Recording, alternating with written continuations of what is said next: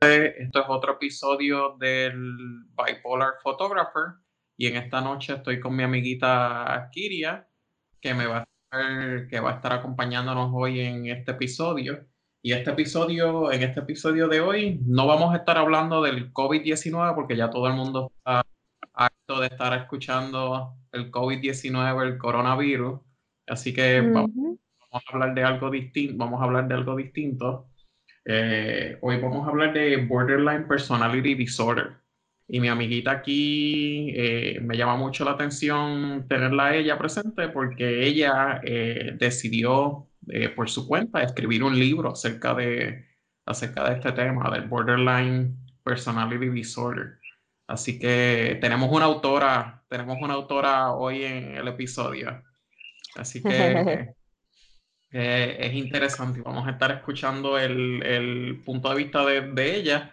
Algo que tenemos en común, eh, Kiria y yo, es que los dos somos pacientes de bipolaridad. Yo estoy en el extremo, en el bipolaridad tipo 1 y ella es tipo 2. Así que estamos, estamos en ambos extremos de, estamos en ambos extremos de, de la gama y de, bipolaridad. Pero entonces mi amiguita Kiri aquí también pues tiene Borderline Personality Disorder o BPD, ¿verdad? Es como se le llama también, Kiria. Sí, en inglés, esas son las siglas en inglés y en español se llama eh, trastorno límite de la personalidad. Ok. Pues mira, yo estaba leyendo un poquito acerca de Borderline Personality Disorder y me llamó mucho la atención entre las cosas que encontré, me estuvo curioso que dice que en, un año, en cualquier año, puede haber 1.6% de las personas en el mundo pueden padecer de, de borderline personality.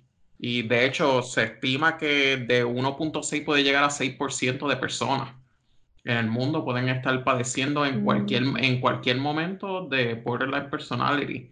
Pero lo que me está curioso, que yo estaba, estaba leyendo los síntomas y todo, y se me parece mucho a la bipolaridad. Se me parece, me es bien parecido a la bipolaridad. De hecho, entre, entre los síntomas, estaba viendo que estaba, entre los síntomas estaba el, impulsive o, o, o los deseos impulsivos. Este, este, este temperamento que viene con la bipolaridad, que es que uno le da con hacer lo que se llaman risky behaviors, este, eh, comportamientos de riesgo. Y, y todos los que estaba leyendo, por ejemplo, eh, por ejemplo, a mí en mi caso me pasa lo de lo de el, el uncontrollable spending, el, el, gastar dinero descontroladamente, lo, lo, que se llaman los famosos spending, los famosos spending spree pero también habla de, otras cositas, como por ejemplo reckless driving, binge eating, entre otras cosas. También, y me llamó mucho la atención aquí algo que, que, leí, que quiero que me hables más acerca de ello, se llama splitting. ¿Qué, es eso de splitting? Que dice, dice eh, esta forma de pensar de black and white, de las cosas son blancos o negros. ¿Qué, qué significa eso? Sí, eh Deja ver cómo, te lo puedo explicar. Eh, se puede decir que, la persona eh, se va a, los extremos. Este, y entonces te quería, quería mencionar también que, que sí, al ser los síntomas tan parecidos, pues muchas veces se hace un mal diagnóstico.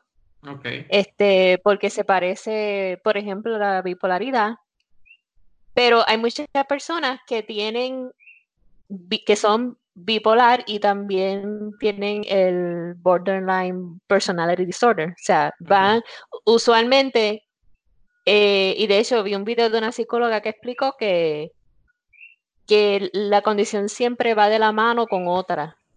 Puede ser bipolar o puede ser déficit de atención. Este, Sí, había escuchado, había escuchado eso, eso también, eh, que el ADHD va mucho de la mano con la bipolaridad. Sí, sí. Y sucede también con eh, el BPD. Por ejemplo, en mi caso, pues, eh, pues tengo los tres juntos. Ok. aunque el BPD es un poco diferente eh, a estas otras condiciones como bipolar y ADHD, este, que después podemos abundar en eso, pero para contestar tu pregunta, ¿verdad? La pregunta que me hiciste, este, pues te voy a poner un ejemplo. Um, el, borderline tiene que ver directamente con las relaciones interpersonales. Mientras más cerca eres a una persona, pues más se van a, a manifestar los síntomas. Entonces, en lo, que es el splitting, usualmente es que, vas de eh, idealizar a una persona a lo contrario. O sea, para ponerlo más sencillo, eh, amor y odio. Ok. Eh, y entonces, para ponerte un ejemplo, cuando todo está bien con, esa persona a la que eres ¿verdad? Eres cercana, pues la ama, la idealiza, tienes una idea de lo que es esa persona. Ahora vamos a poner un ejemplo de que un día le enviaste un mensaje de texto y no te lo contestó rápido. Claro, quizás la persona está ocupada o lo que sea, ¿verdad? No es que te esté ignorando, pero una persona con borderline, y más si no está consciente de ello, ¿verdad? si tiene la condición fuera de control, pues le va a dar mucho coraje con esta persona, eh, como si la odiara. Pero realmente no es que la odie, es que la es inseguridad. Pero eso es lo que significa splitting. Y te, entiendo, a los extremos. Y te entiendo eso que tú mencionas, porque a mí por lo menos me pasa, o eso que mencionas del texto, del texto, a mí me pasa, no en el sentido de que, de que siento odio o algo por la persona, pero sí, por ejemplo, si le envío un texto a una persona y la persona no me responde inmediatamente, y claro, como tú dices, la persona tiene 20 mil cosas, nadie te tiene que responder inmediatamente a un mensaje de texto. Pero, pero tu mente, tu mente está esperando esa respuesta inmediata y si no recibes esa respuesta inmediata, automáticamente tú te haces esta película en la cabeza de por qué la persona no te escribió. Sí, en, el en, el, caso mío, a mí me da un estrés tan grande de que yo pienso, pues la persona está molesta conmigo, hice algo que la molesté, y ya yo me estoy haciendo esta película internamente de por qué la persona no me respondió, no en el sentido de que siento un, sentimiento de amor o odio, pero sí preocupación. Me da una preocupación extrema cuando de esto, así que me puedo, puedo entender claramente lo que se siente. Ajá, así es. Sí, y eso, y eso que habías mencionado era lo que, de hecho, te iba a preguntar de eso, porque dentro de la información que había encontrado, hablaba eso, de que, o sea, de que se, distingue mucho por las relaciones interpersonales, de que, por ejemplo, algún, gesto, algún gesto o algo que haya hecho una persona por ti, pues tú lo idealizas. O sea, la persona tiende a idealizarlo eh, de, de esa expresión que hizo esta persona y hace esta historia platónica de por qué la persona hizo, exacto. hizo tal cosa, pero en otro extremo, si por ejemplo algo pasa algo, pues hoy se levantó del lado izquierdo y hoy, hoy siente, hoy detesta a esa persona. Sí, es una inseguridad, una inseguridad está basada mayormente en lo que es el miedo al abandono. Ah, y entonces eso hace, eso es lo que hace que la persona pues eh, reaccione de, estas maneras tan impulsivas y sienta, se parece a, lo bipolar porque eh, la persona pues experimenta bajas y, e, altas también, pero la diferencia es que están relacionadas con, o sea, depende de lo que hagan las otras personas. En cambio que el bipolar, pues, es una condición mental que la misma mente lo hace, independientemente de lo que pase. Exacto. Este, el borderline eh, tiene que ver mucho con lo que sucede en el ambiente con las otras personas. Y en especial, mientras más cercanas esas personas, pues ahí las reacciones van a ser más intensas. O sea que la que lo que se llama la, la euforia y la disforia están atachados exactamente con la relación con la persona. No es como, por ejemplo, en mi caso, que mi estado mánico, mi estado depresivo, es de mí, depende de mí, de el estado anímico mío. Más sin embargo, la, en el BPD, el, la euforia, la disforia depende de lo que está pasando con las relaciones con las otras personas. Exactamente. Sí, esa es la diferencia. Se parecen mucho, este, pero esa es la forma en la que se diferencian. Y de hecho, yo que, que tengo las dos, aunque BPD, este, ya yo la tengo más controlada porque hay una diferencia y es que eh, el ser borderline este, no es una condición, eh, no es como la bipolaridad, que la bipolaridad es este, degenerativa, este, y, una vez la tienes, lo, tienes toda la vida. El borderline se puede tratar. Y puede haber mejoría.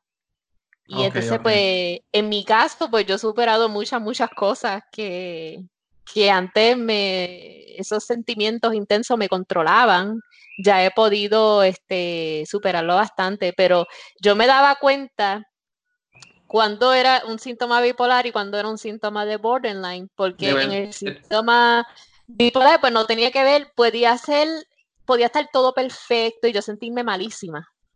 Ok. pues ya yo sabía que eso era depresión bipolar. Porque todo lo demás está bien.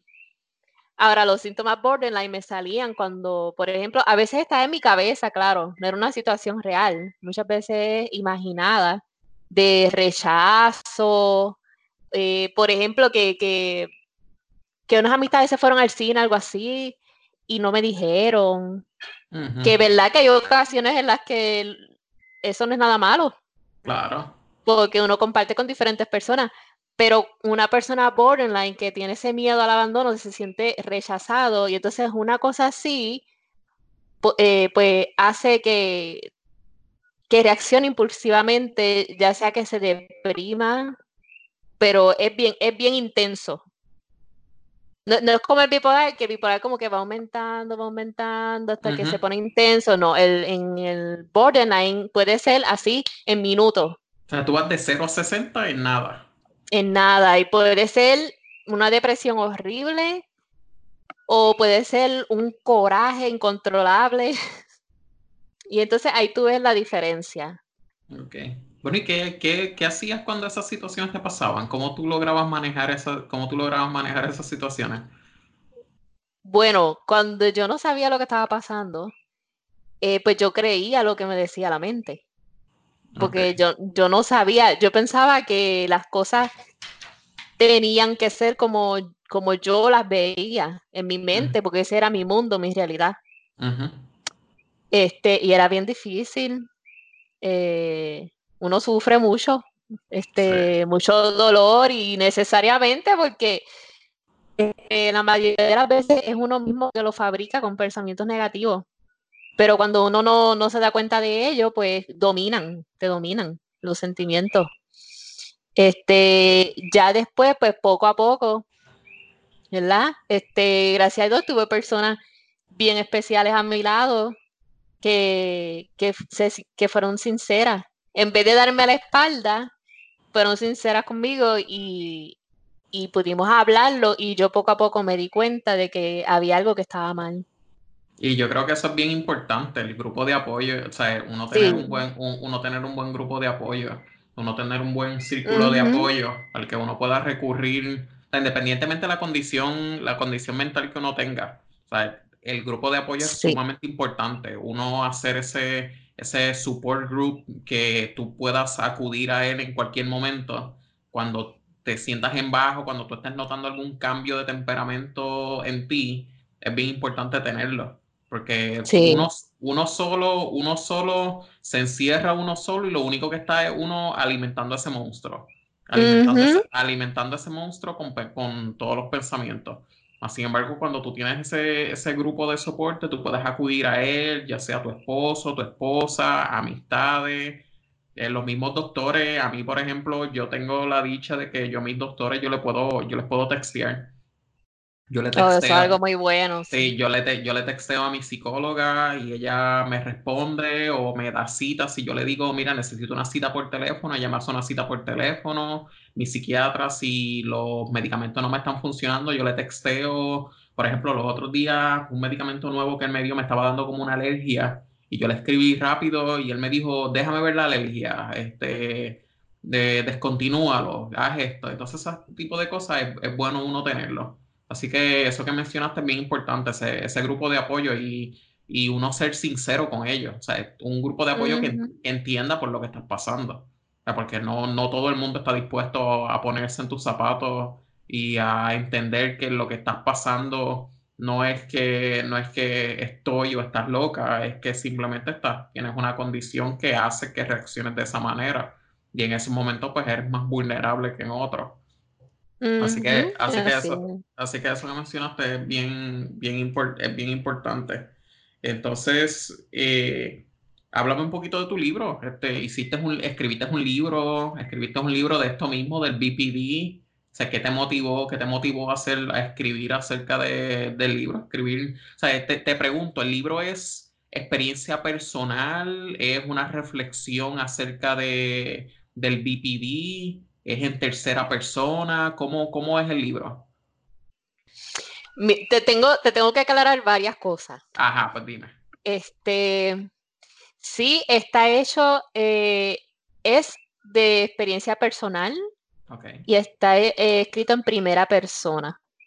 O sea que es una experiencia real de una persona diagnosticada que, que sufre la condición. Okay. Este, lo que te quiero aclarar es que yo no lo escribí. Ah, ok yo contraté una chica, sí, porque es que yo ya quisiera tener yo el don de escribir, pero eso no lo tengo lamentablemente. Este, pero yo contraté porque yo quería que fuera real. Este, así que contraté, busqué una muchacha que tuviera la condición y que, porque ella me escribió una muestra. Ella, ella me escribió una muestra y yo cuando la vi, eso me habló y me sentí identificada con ella. Este, y entonces la contraté. Y hizo un trabajo hermoso, me encantó. Este, y sí, me puedo identificar con gran parte de lo que ella pues cuenta de su historia personal en el libro. Pero claro, cada persona tiene su, aunque hay muchas cosas en común, pero siempre cada persona pues tiene su historia única. Ok, ok. Eh, pero sí, está escrita en primera persona y está escrita hacia los seres queridos, los familiares, las amistades, para ayudarlos a, poder entender por lo que está pasando la persona con la condición. Ok. Esa es la idea del libro. ¿Qué, los, los, motivó a hacerlo de, esa, hacerlo de esa manera? De que desde el punto de vista de que los familiares entiendan que, cuál, cuál fue la inspiración de que, o sea, de, de querer que, que, el libro fuera pues para como una ayuda, como una guía para que los familiares entiendan. Porque es muy importante, ¿no? Y eh, es, es bien difícil para una persona que está pasando por algo así, el poder sincerarse con, a, un personas que son cercanas y contarles realmente lo que está sintiendo, lo que está pensando, porque son cosas fuertes. Este, y muchas veces uno no tiene el valor de hacerlo. O pues uno tiene miedo de, ser una carga o, o, que la pues que sea muy fuerte para, para la persona.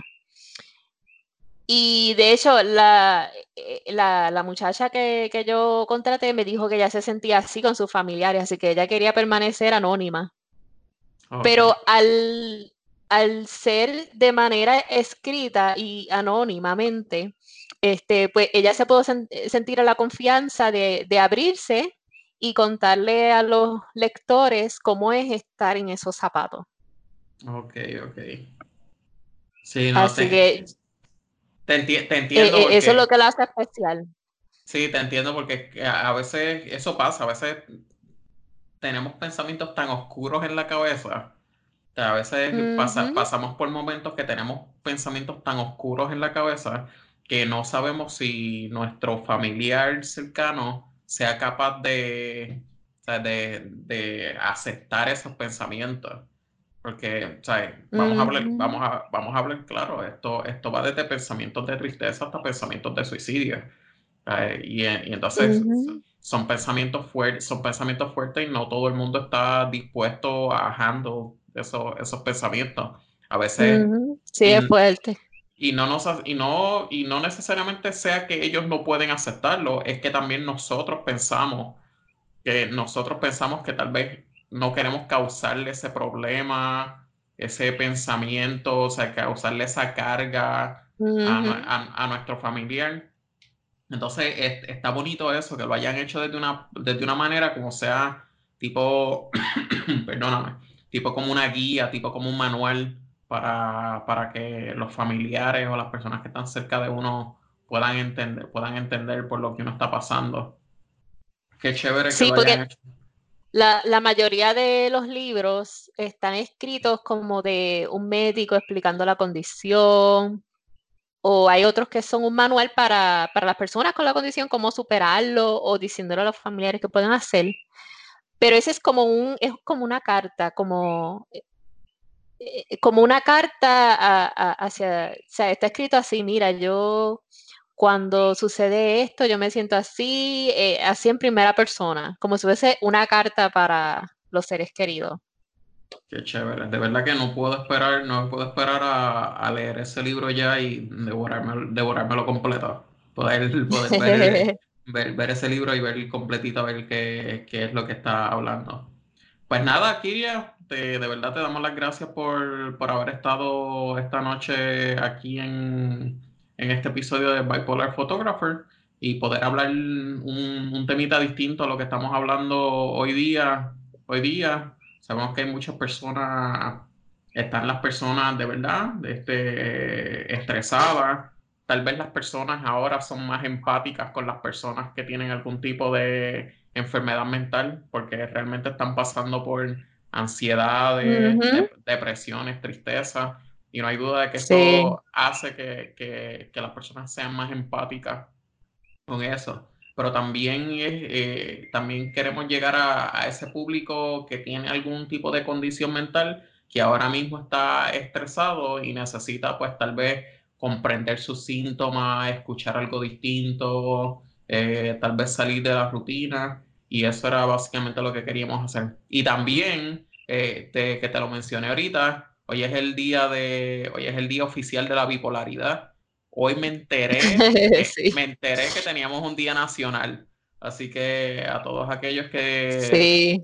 a todos aquellos que de alguna manera padecen de bipolaridad, Hoy, hoy, es su, hoy es su día, por así decirlo. Es un día de abril 30. Abril, espérate, abril no, no estamos en abril, estamos en marzo. Eh, marzo, marzo, 30. marzo 30, 30, 30. 30, 30, 30, que no es mañana. Exacto, marzo 30, hoy es un día de, de crear ese, esa concientización de, que, de lo que es la bipolaridad, lo que la gran mayoría que, que sufre de esa, de esa condición y lo debilitante que puede ser en algún momento. Así que si padeces la condición o si tienes algún familiar que padece la condición, pues hay que, hay que tener mucha, mucha paciencia, mucha empatía con ese tipo de personas, con ese tipo de personas. Pues nada, Kiria, muchas gracias. Gracias a ti por la invitación. Seguro, nos mantenemos en comunicación. Sí. Pues a todos los que nos escuchan. Gracias. Para todos los que nos escuchan, con eso es otro episodio del Bipolar Photographer. Buenas noches.